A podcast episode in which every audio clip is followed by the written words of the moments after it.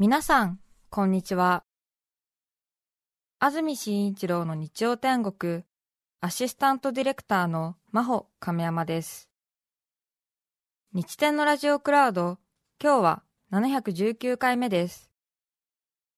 日曜朝10時からの本放送と合わせて、ぜひお楽しみください。それでは、11月7日放送分、安住紳一郎の日曜天国、今日は番組の冒頭部分をお聞きください。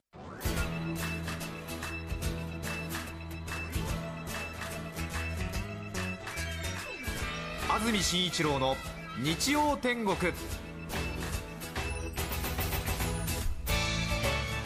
おはようございます。11月7日日曜日朝10時になりました。安住紳一郎です。おはようございます。中澤由美子です。皆さんはどんな日曜日の朝をお迎えでしょうか？さてスタジオになります赤坂はまずまずの天気になっています。青空も見えてますね。ただちょっと風が強い強いってほどじゃありませんが少し風が吹いているなという感じでした、東京の降水確率今日は午後10%夜は20%です。気温は昨日と同じくらいで20度前後まで上がります。各地の最高気温東京、横浜、千葉、水戸で19度前橋、熊谷で20度宇都宮で21度です。さて先々週ですね。先週私休みをいただきましたので先々週鳩レースを行いましたたくさんのご参加ありがとうございました。私たちと縁の深いバルセロナという鳩の孫にあたります。孫バルセロナ号。孫バルセロナ228228の順位を40話中で何位になるかを当てていただくということで結果は26位になりまして109人の方の予想が的中しました。プレゼントのグローバルピックファーム社提供のワトンもち豚がそろそろ皆さんのとこに届いている頃だと思いますワトンもち豚一度番組でもプレゼントしましたし11時台の交通情報を提供いただいている、はい。群馬渋川に本社がありますグローバルピックファームという会社なんですけどもぜひ皆さんにお伝えしたいのはワトンもち豚グローバルピックファームさんがですね本来当選者に幅がありますので当選の人数に応じてプレゼント内容変わりますということをお伝えしてましたけども109人ということで本来ですと1200円のお試ししゃぶしゃぶセットを皆さんのところに届ける予定だったんですけどもグローバルピックファームさんがですねいやいやいや出しましょうということで実はですね1ランク上の商品をですね皆さんに送ってくださってるんですね。お試ししゃぶしゃぶセットではなくてお試しが取れたしゃぶしゃぶセットを。多分なので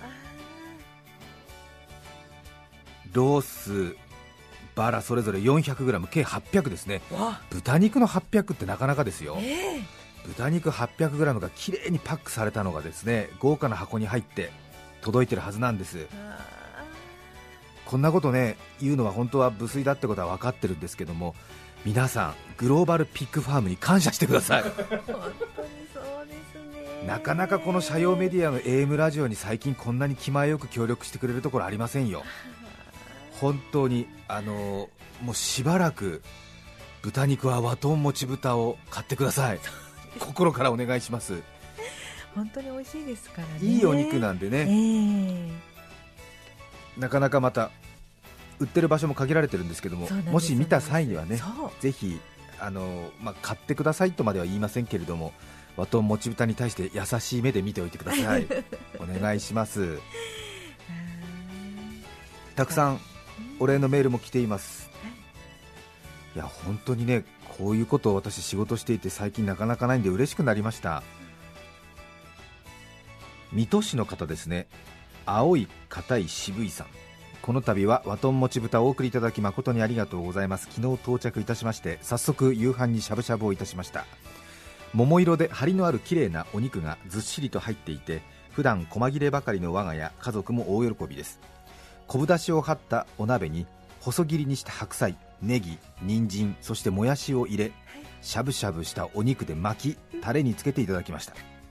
同風のレシピにのっとり作ったものを使いました。タレは作っている時はみりんの甘い香りが強すぎて少し不安になりましたが食べてみるとあら不思議お肉をさらに引き立てるお味で普段はごまだれ派の私ですがほぼこのオリジナルタレで食べてしまいました。さすがお肉を生産している方のレシピだなぁと感心。とても美味しゅうございました。私を26日に産んでくれた母。26位の予想で当たりましたんでね。ほどほどに気を抜いて飛び抜けた孫バルセロナ号。久しぶりに応募してみっかと思い立った私の気まぐれ。それだけでなく直前に完全なるもらい事故で身も心もへこんでいたところに舞い込んだこの幸いに捨てる神あれば拾う神あり家福はあざなえる縄のごとしそんなことを思いながら味わいました。本当に本当にありがとうございました。先ほど朝食に鍋に残ったお汁を雑炊にしていただいたところです。後から起きてきた家族がいい匂いと喜んでいます。まだお肉は半分残っているので今夜もしゃぶしゃぶする予定です。お礼状が水戸市の方から届いています。ありがとうございます。ありがとうございます。嬉しいお話聞いてこちらも嬉しくなりますね。本当ですね。うん。お礼状の書き方ってのは一辺倒じゃないのね。こういうへえという本当に短編笑顔みたいな気持ちになりますね。ねえ。そうですか。タレはみりん5醤油3を温め冷ましたらレモン汁1を加えるというレシピだったということです。うー。ん美味しいですよね。私はあのハリハリ鍋のような水菜を少しだしの中に泳がせてそしてちょっとくたっとなったところを豚肉と一緒に巻いて白いネギかなんかもさらにねちょっと箸に絡ませて食べるっていうのが好きなんですけどね。うんそしてちょっとねお腹が緩くなるくらいまでタレもジャブジャブ飲んじゃうっていうのが私の あ豚しゃぶスタイルなんですけれども。どうです？ほう。うんわかります？ちょっと男の人ってねだし汁をたくさん飲むと少し緩くなるんでね。まあ、それも覚悟でやってるんだけどあの全然心配しないでください。もうそれライフスタイルだから。ライフスタイルそうそう。全然構わない、うん、これねあの気持ちわかるっていう人いると思う。そうそうそう、うんごめんなさいね。すいません。独特の感想の伝え方で。そうですね。うん。そのぐらい好きってことね。そのぐらい好きってこと、うん。でわかわかります？あのちょっとお出汁茶色く色のついたお出汁で食べるときありますでしょ、はい。豚しゃぶ、はい。ええ。ねあの沖縄そばのつゆの薄いような感じ、ねおだしお汁も美味しい。美味しいね、あれぐいぐい飲んじゃうのね。ええ。ふう。なんかねイノシン酸ってあんまり急激に取るとダメらしいんあでね。そ特にお腹が緩い男の人はね。うん、でもそれ覚悟で飲んでるから全然気にしないであのすごいねみんな心配そうな感じで聞いてくれるんだけどね、うん。うんそんなの全然覚悟なのよ。そうなんですね、うん。分かってやってる、ね、分かってやってる。う、ん。分かってやってる。い。そうなんですよ。分かってむしろもうそれとセットになってるから。そうね。来た来たってことね。うん、ねそういうことになりますよ、うん。そうですか。ね。えね嬉しいですね。こういうようなお礼がねたくさん届いています。グローバルピックファームの皆さんにもたくさんお礼が来たということを伝えておきたいと思います。ね。心よりありがとうございます。本当にありがとうございます。こういうねいや一つのやり取りがねあのーサステナブルなものになりますから。あそうですよね、ええいや頑張る力にそうですそうです。これでねまたねうん。グローバルさんもピックファームさんもまたね、あえ。えこんなに喜んでもらえるならっていうね気持ちになるかもしれませんもんね。そうですね、いろいろ循環していきますものね。そうですうん。まあ、ちょっとね積極臭いなと思われるかもしれませんけれども長く続ける私の秘訣なんではい。お付き合いください、さて今日のメッセージテーマはこちらです。私の気分が上がるとき相模原市南区の相模原の親父さん67歳男性の方ありがとうございます。ありがとうございます私の気分が上がるときそれはバニラシェイクを飲むときです。私は67歳です。気分が落ち込むとファストフード店に行き単品で注文します。先日お店のカウンターでバニラシェイクを注文する隣で女子学生さんたちはコーヒーを注文しながらちらちら私の顔を見ていました。何があっても私にはバニラシェイクが味方です。バナナシェイクではなくバニラシェイクです。気分を上げたい時の飲み物です。へええー美味しいですよね。いいですいいです。憎めないですねうん。そういう方は。バニラシェイク。いいよね。可愛い。うんいいよ。やっぱりなんかね。うんシェイク飲むってのがいいよね。甘い。美味しいよね。シェイクは皆さん生まれた時からあったんですか？あシェイクは皆さん生まれた時からありましたか？そっかそこはあるんだ世代感覚あるでしょうねまあ若い方は生まれた時からあったのかもしれませんけれど。え私は田舎北国で育ってましたので初めてシェイクというものを自分が飲んだっていう日のことをはっきり覚えてますよ、うん。え中学小学校高学年ぐらいですかね。ーあ中澤さんもあれですか？生まれた時にはシェイクはいまないでせんでした？すよないですよ。あ千葉でもそうですか。そうですか。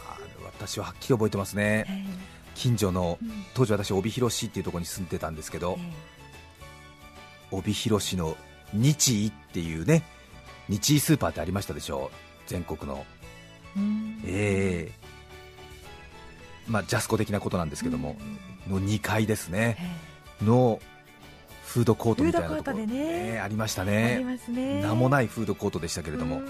シェイクっていうのがあってシェイクってなんだろうと思って私の母の妹の旦那さんですね義理のおじの守さんにええ。シェイクってなんだろうねって聞いたら守さんがうん。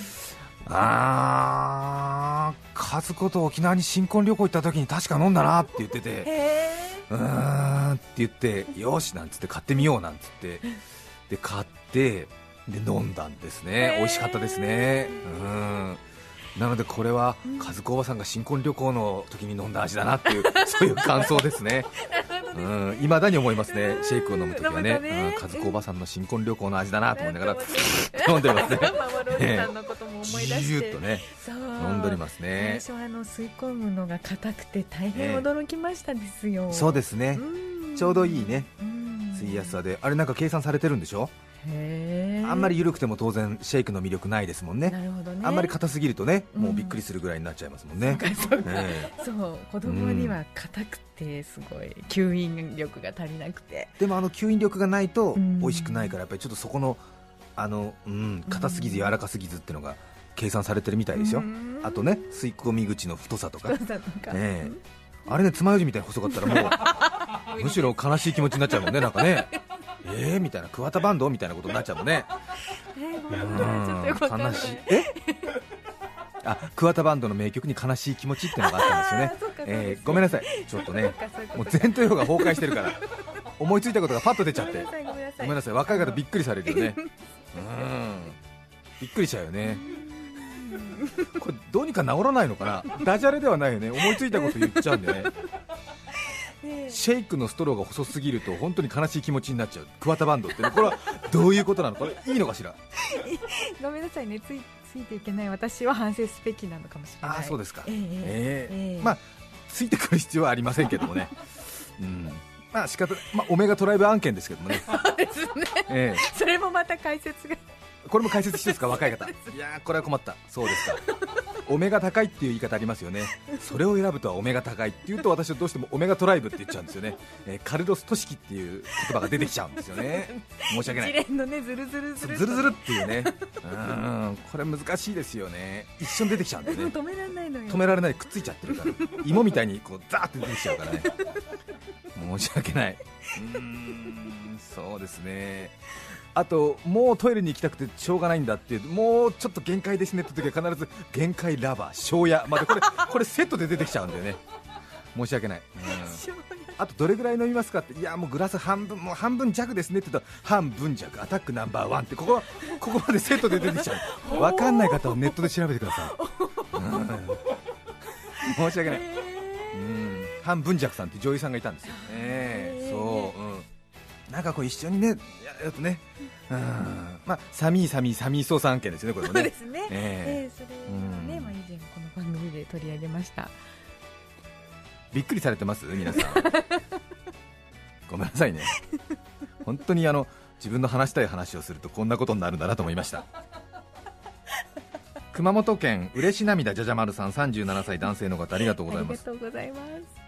私は毎年この季節になると気分が上がりますなぜなら高校駅伝の県予選のコースが自宅のすぐ近くで毎週末学生たちが本番に向け練習をしているからです。私も学生時代陸上駅伝をしていましてランナーの真剣に走る姿を見るとワクワクするのです。本当そうですよね。本当そうですうん。かっこいいですよね。揃いのジャージとかユニフォームでね。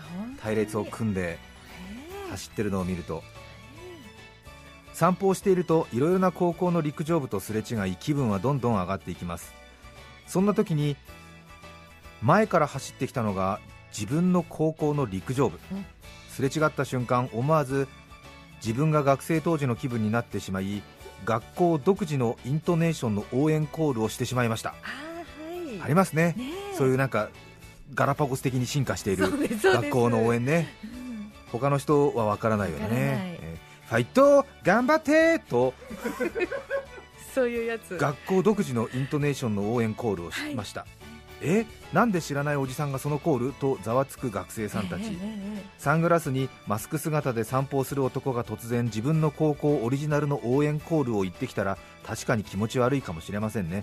大変申し訳ないことをしてしまったと反省しています。ねええ。そっか。卒業生なんだよっていうチャンスあの暇はなかったんですね、いや走ってるしね、まあ走ってるしね、うん。まあ突然ねいや僕も OB なんですって話しかけるのも違うなと思ったんで気分が高揚して当時のね、うん。そこの学校独自の応援のフファイト ありますねそれね。頑張ってみたいなのがあるよね。独自のね。うんね。うん。そうですか。37歳の方。それは気持ち上がりますね。そうですねエンドルフィンっていうあの脳内物質ありますでしょあ快感。快感物質。ええ。あのモルヒネと同じ効果があるって言われてますよね。あの強烈な鎮静剤のモルヒネと同じ物質が頭の中で自分の感情のコントロールで出るっていうんですから人間の体すごいですよね。しかもモルヒネより効くっていうんですからね。でどういう時に出るかっていうと恋愛した時に出ますよね。疑似恋愛でも出るんですけどね。へなのでアイドルを応援するとかね男の人が銀座のクラブに行ってママと年頃になるとかそういうのもやっぱり出るんですよね。だから体の痛みとか忘れちゃうわけですよね。うん。でも確かに夢中になってる時ってランナーズハイの時も出てるみたいですけどやっぱりちょっとねええ。自分の擦り傷の痛みとか忘れるっていうのは多分そう。いうことなんだろうな。夢中になるっていうのは要するにそういう脳内物質なんだろうなと思うんですけど私もこのエンドルフィンというものに対して前から随分興味持ってまして恋愛の時に出るっていうのはなんとなく私も気づいてたんですよ。ただ年齢とともにもう恋愛しても出ないってことにも気づき始めてるん。ですよむしろ恋愛できないことになってるから年齢とともに。それは仕方ないじゃないですか。で他にはどうやったら出るかって言ったら特に男の人は恋愛では出なくなったエンドルフィンなのか、オキシトシンなのかちょっと定かじゃないんですけども、は、はい。えー、と向こうからなんか人間の太古の歴史になぞらえて言うならば自分が住んでるところに地平線の向こうから自分と同じ仲間が来た時にエンドルフィンが出るようになってるんですって。人って。私が読んだ書物によるとですけど、へえ。えでそれは現代社会に置き換えるとどうなるかっていうと自分の同じ学校の学び屋の後輩とかあと自分が所属する何かの同じ旗印を持った人が向こうから来ると恋愛に近い感じのエンドルフィンなのかオキシトシンが頭の中でうわーって出るんですって。でそれ妙に納得がいってえ特に恋愛を忘れたカナリアたちはあの特に何50代、60代、70代、80代、90代は急に母校愛に目覚めたりとかしますでしょ。あと急になんか自分の所属していたなんか会の旧友会とかに出てどうもなんて20年前は随分とお世話になって若気の至りでいろいろご迷惑をかけましたけれども私もなんとか生きながらえております。よろしくどうぞ！みたいななんか急にねなんか母校愛みたいのに目覚める人いるでしょ、うん、うん。なんとはない OB でございますが一言一過言申し上げます。なんて言って。お目通り願いますか？なんて言って。現役の社長さんにお目通り願いますか？なんて言って。あるでしょそういうの。ねえ。あしがない OB でございます。私なんか本当にもう名前もないような なんていうありますでしょ？俺それ見た時にあやっぱり6070になって母校愛とかに目覚めるのはやっぱり恋愛で出なくなったエンドルフィンを出してる男の人なのかなっていうふうに思ったわけですね。すごい説納得したなんか。すみません。確認してませんからエビデンスありませんけども、ね。えー私の想像なんですけど仮説ね。仮説なんですけどね。でも確かに言われるとそうだなと思いまして私も40一昨年か4746の年に通っていた北海道の公立ただの中学校なんですが、はい。目室中学校っていう、えええはい。植物の芽に、えー部屋って書きまして目室っていうんですけど、目室中学校の軟式野球部が全国大会に出るって、えー。すごいなと思って私も野球部に所属してましたんでで地方のねもうど田舎の中学校が私立の強豪の野球部がある中で全国大会に出るって言って 滋賀で会場があったんですけども滋賀県まで行って。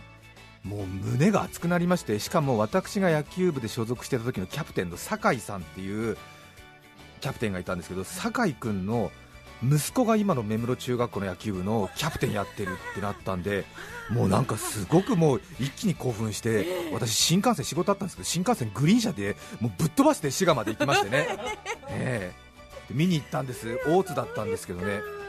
そしたらもう入場行進したらもうエンドルフィンがブワーって出ちゃってうわーって出ちゃってそれでなんか今はあれなんですねスポーツ大会とかになるとやっぱり出場したことでやっぱりなんかお土産とかが必要なんで全国軟式野球全国大会出場記念みたいななんか T シャツとかキーホルダーがすごい売ってるんですよ。